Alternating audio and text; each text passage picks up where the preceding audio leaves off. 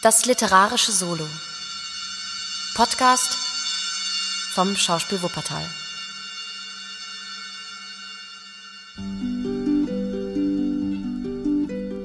Vom tapferen Schneiderlein. Gelesen von Stefan Walz. Es war einmal ein Schneiderlein, das saß in einer Stadt, die hieß Romadia. Das hatte, da es arbeitete, einen Apfel neben sich liegen, darauf setzten sich viele Fliegen, wie das Sommerszeiten so gewöhnlich, die angelockt waren von dem süßen Geruch des Apfels.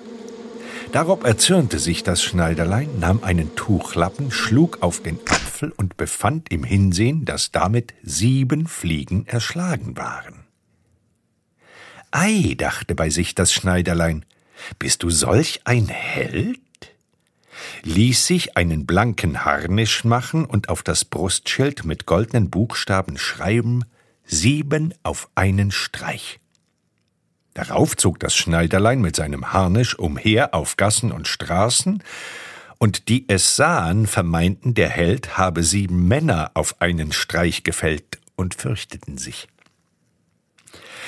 Nun war in demselben Land ein König, zu dem begab sich der Schneider trat in den Hof des Königspalastes, legte sich in das Gras und entschlief. Die Hofdiener, die aus und eingingen, den Schneider in dem Harnisch sahen und die Goldschrift lasen, verwunderten sich sehr, was doch jetzt zu Friedenszeiten dieser streitbare Mann an des Königs Hof tun wolle. Er deuchte sie ohne Zweifel ein großer Herr zu sein. Des Königs Räte, die den schlafenden Schneider gleichfalls gesehen, taten solches, seiner Majestät ihrem König zu wissen, mit dem untertänigsten Bemerken, dass, so sich kriegerischer Zwiespalt erhebe, dieser Held ein sehr nützlicher Mann werden und dem Lande gute Dienste leisten könne. Dem König gefiel diese Rede wohl, sandte nach dem geharnischten Schneider und ließ ihn fragen, ob er Dienste begehre. Der Schneider antwortete, eben deshalb sei er hergekommen und bäte die königliche Majestät, ihm allergnädigst Dienste zu verleihen. Der König sagte dem Schneiderlein Dienste zu, verordnete ihm ein stattliches Zimmer und gab ihm eine gute Besoldung, von der es, ohne etwas zu tun, herrlich und in Freuden leben konnte. Da währete es nicht lange Zeit, so wurden die Ritter des Königs dem guten Schneider gram und hätten gern gewollt, dass er beim Teufel wäre, und fürchteten, dass er ihrer sieben auf einen Streich totschlagen würde. Und so sannen sie täglich und stündlich darauf, wie sie doch von dem Kriegsmann kommen möchten. Da aber ihr Witz und Scharfsinn etwas kurz zugeschnitten war wie ihr Röcklein, so fanden sie keine List, den Helden vom Hofe zu entfernen, und zuletzt wurden sie Rates miteinander, alle zugleich vor den König zu treten und um Urlaub und Entlassung zu bitten, und das taten sie auch. Als der gute König sah, dass alle seine treuen Diener um eines einzigen Mannes willen ihn verlassen wollten, ward er traurig wie nie zuvor und wünschte, dass er den Helden doch nie möge gesehen haben, scheute sich aber doch, ihn wegzuschicken, weil er fürchten musste, dass er samt all seinem Volk von ihm möchte erschlagen und hernach sein Königreich von dem stracklichen Krieger möchte besessen werden. Da nun der König in dieser schweren Sache Rat suchte, so ersann er letztlich eine List, mit welcher er vermeinte, des Kriegsmannes, den niemand für einen Schneider schätzte, ledig zu werden. Er sandte sogleich nach dem Helden und sprach zu ihm, wie er, der König, wohl vernommen, dass ein gewaltigerer und stärkerer Kampfheld auf Erden nimmer zu finden sei. Nun hausten im nahen Walde zwei Riesen, und man könne ihnen weder mit Waffen noch sonst wie beikommen, denn sie erschlügen alles. Und ob er sich's nun unterfangen wolle, die Riesen umzubringen und brächte sie wirklich um, so solle er des Königs Tochter zur ehelichen Gemahlin und das halbe Königreich zur Aussteuer erhalten. Auch wolle der König ihm hundert Reiter zur Hülfe gegen die Riesen mitgeben. Auf diese Rede des Königs ward dem Schneiderlein ganz wohl zumute und deuchte ihm schön, dass es sollte eines Königs Tochtermann werden und ein halbes Königreich zur Aussteuer empfangen sprach daher kecklich, er wolle gern dem König, seinem allergnädigsten Herrn, zu Diensten stehen und die Riesen umbringen. Darauf verfügte er sich in den Wald, hieß die hundert Reiter, die ihm auf des Königs Befehl folgen mussten, vor dem Walde warten, trat in das Dickicht und lugte umher, ob er die Riesen irgendwo sehen möchte. Und endlich, nach langem Suchen, fand er sie beide unter einem Baume schlafend und also schnarchend, dass die Äste an den Bäumen wie vom Sturmwind gebogen hin und her rauschten. Der Schneider besann sich nicht lange, las schnell seinen Busen voll Steine, stieg auf den Baum, darunter die Riesen lagen, und begann den einen mit einem Stein auf die Brust zu werfen. Davon der Riese erwachte, über seinen Mitgesellen zornig ward und fragte, warum er ihn schlüge. Der andere Riese entschuldigte sich, so gut es vermochte, dass er mit Wissen nicht geschlagen, es müsse denn im Schlafe geschehen sein, und da sie nun wieder entschliefen, fasste der Schneider wieder einen Stein und bewarf den andern Riesen, der nun auffahrend über seinen Kameraden sich erzürnte und fragte, warum er ihn bewerfe. Der aber nun auch nichts davon wissen wollte. Als beide Riesen nun die Augen nach einigem Zanken vom Schlafe wieder zugegangen waren, warf der Schneider abermals gar heftig auf den anderen, dass er es nun nicht länger ertragen mochte und auf seinen Gesellen, von dem er sich geschlagen vermeinte, heftig losschlug. Das wollte der andere Riese auch nicht leiden, sprangen beide auf, rissen Bäume aus der Erde, ließen aber doch zu allem Glück den Baum stehen, darauf der Schneider saß, und schlugen mit den Bäumen so heftig aufeinander los, bis sie einander gegenseitig totschlugen. Als der Schneider von seinem Baume sah, dass die beiden Riesen einander totgeschlagen hatten, stieg er fröhlich vom Baume, hieb mit seinem Schwerte jedem Riesen eine Wunde und ging aus dem Walde hervor zu den Reitern. Die fragten ihn, ob er die Riesen entdeckt oder ob er sie nirgends gesehen habe. Ja, sagte der Schneider, entdeckt und gesehen, und alle zwei totgeschlagen habe ich, und sie liegen lassen unter einem Baume. Das war den Reitern verwunderlich zu hören, konnten und wollten's nicht glauben, dass der eine Mann so unverletzt von den Riesen sollte gekommen sein und sie noch dazu totgeschlagen haben, ritten nun selbst in den Wald, dies Wunder zu beschauen, und fanden es so, wie der Schneiderheld gesagt hatte.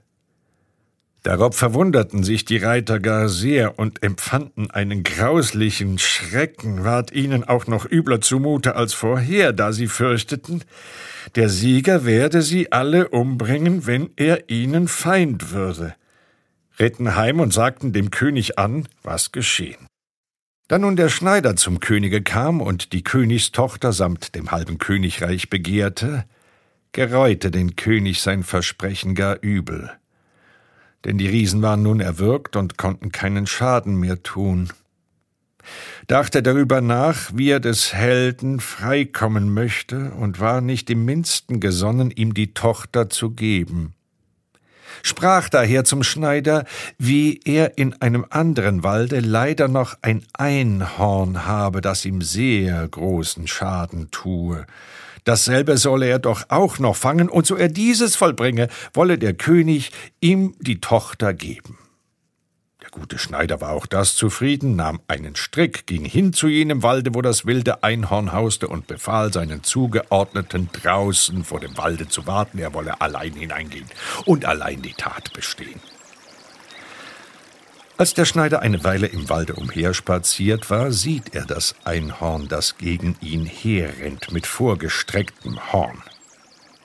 Er aber war nicht unbehende, wartete, bis das Einhorn gar nahe an ihn herankam, er schlüpfte rasch hinter dem Baum, neben dem er stand, und da lief das Einhorn, das im vollen Rennen war und sich nicht mehr wenden konnte, mit aller Hast gegen den Baum, dass es ihn mit seinem spitzen Horn fast durchstieß und darin stecken blieb.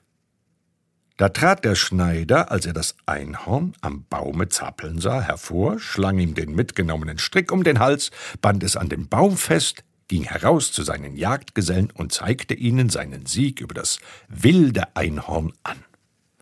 Darauf ging das Schneiderlein zum König, tat Meldung von der glücklichen Erfüllung des königlichen Wunsches und erinnerte an das königliche zweimalige Versprechen. Darob war der König über die Maßen traurig. wusste nicht, was zu tun sei, da der Schneider der Tochter begehrte, die er doch nicht haben sollte. Und begehrte noch eins an den Kriegsmann. Dieser solle nämlich auch das grausame Wildschwein, das in einem dritten Walde alles verwüste, einfangen, und so er auch dieses vollbringe, dann wolle der König ihm die Tochter ohne allen Verzug geben, wolle ihm auch seine ganze Jägerei zur Hülfe beiordnen. Der Schneider zog, nicht sonderlich erbaut von des Königs abermaligem Begehren, mit seinen Gesellen zum Walde hinaus und befahl ihnen draußen zu bleiben. Des waren die Jäger gar herzlich froh und zufrieden, denn das Wildschwein hatte sie schon öfter dermaßen empfangen, dass sie alle nicht mehr begehrten, ihm nachzustellen. Dankten daher dem Schneider sehr aufrichtig, dass er sich allein in die Gefahr wage und sie in Numero sicher lasse. Der Schneider war noch nicht lange in den Wald getreten, so wurde das Wildschwein seiner ansichtig und stürzte auf ihn zu mit schäumendem Rachen und wetzenden Hauern und wollte ihn gleich zu Boden rennen, so dass sein Herz erzitterte und er sich schnell nach Rettung umsah. Da stand zum Glück eine alte, verfallene Kapelle in dem Walde, und da der Schneider nahe dabei stand, sprang er mit einem Satz hinein, aber auch der Türe gegenüber mit einem Luftsprung durch ein Fenster wieder heraus. Und bald folgte ihm die Wildsau. Der Schneider aber lief flugs um das Häuslein herum, wischte vor an die Türe, warf sie eilends zu und sperrte so das grausame Wild in das Kirchlein ging dann hin zu den Jagdgesellen, zeigte ihnen seine Tat an, die kamen hin, befanden die Sache also wahr und richtig und ritten heim mit großer Verwunderung dem König Bericht erstattend. Ob nun die Nachricht vom abermaligen glückhaften Sieg des heldenhaften Kriegsmannes den König mehr froh oder mehr traurig gemacht, das mag ein jeglicher selbst mit geringem Verstand leichtlich ermessen. Denn der König musste nun dem Schneider die Tochter geben oder fürchten, dass dieser seine Heldenkraft, davon er drei so erstaunliche Proben gegeben, gegen ihn wenden würde. Also wurde die Hochzeit nicht mit allzu großer Freudigkeit von königlicher Seite begangen, und aus dem Schneider war ein König geworden. Ja, ein König. Als eine kleine Zeit vergangen war, hörte die junge Königin, wie ihr Herr und Gemahl im Schlafe redete, und vernahm deutlich die Worte Knecht, mach mir das Warms, flicke mir die Hosen, spute dich, oder ich schlage dir das Ellenmaß über die Ohren. Das kam der jungen Königsgemahlin sehr verwunderlich vor. Sie merkte, dass ihr Gemahl ein Schneider sei zeigte das ihrem Herrn und Vater an und bat ihn, er möge ihr doch von diesem Manne helfen.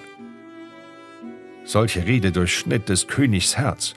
Er tröstete sie auf das Beste und sagte, sie solle in der künftigen Nacht die Schlafkammer öffnen, so sollten vor der Türe etliche Diener stehen, und wenn sie wieder solche Worte vernehmen, sollten diese Diener hineingehen und den Mann geradezu verhaften. Das ließ sich die junge Frau gefallen und verhieß, so zu tun. Nun hatte der König aber einen Waffenträger am Hofe, der war dem Schneider hold und hatte des Königs untreue Rede gehört, verfügte sich daher eilend zu dem jungen König und eröffnete ihm das schwere Urteil, das über ihn soeben jetzt ergangen und gefällt war, und bat ihn, er möge seines Leibes sich nach besten Kräften wehren. Dem sagte der Schneiderkönig ob seines Warnens großen Dank, und er wisse wohl, was in dieser Sache zu tun sei. Wie nun die Nacht gekommen war, begab sich der junge König mit seiner Gemahlin zur Ruhe und tat bald, als ob er schliefe.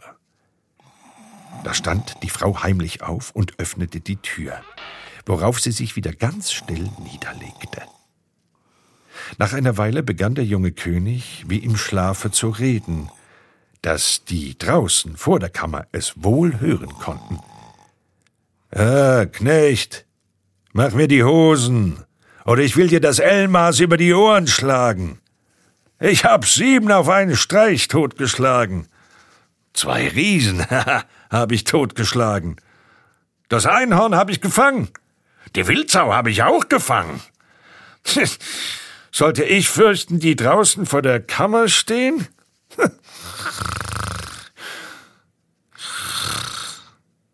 Als die vor der Kammer solche Worte vernahmen, so flohen sie nicht anders, als jagten sie tausend Teufel, und keiner wollte der sein, der sich an den Schneider wagte.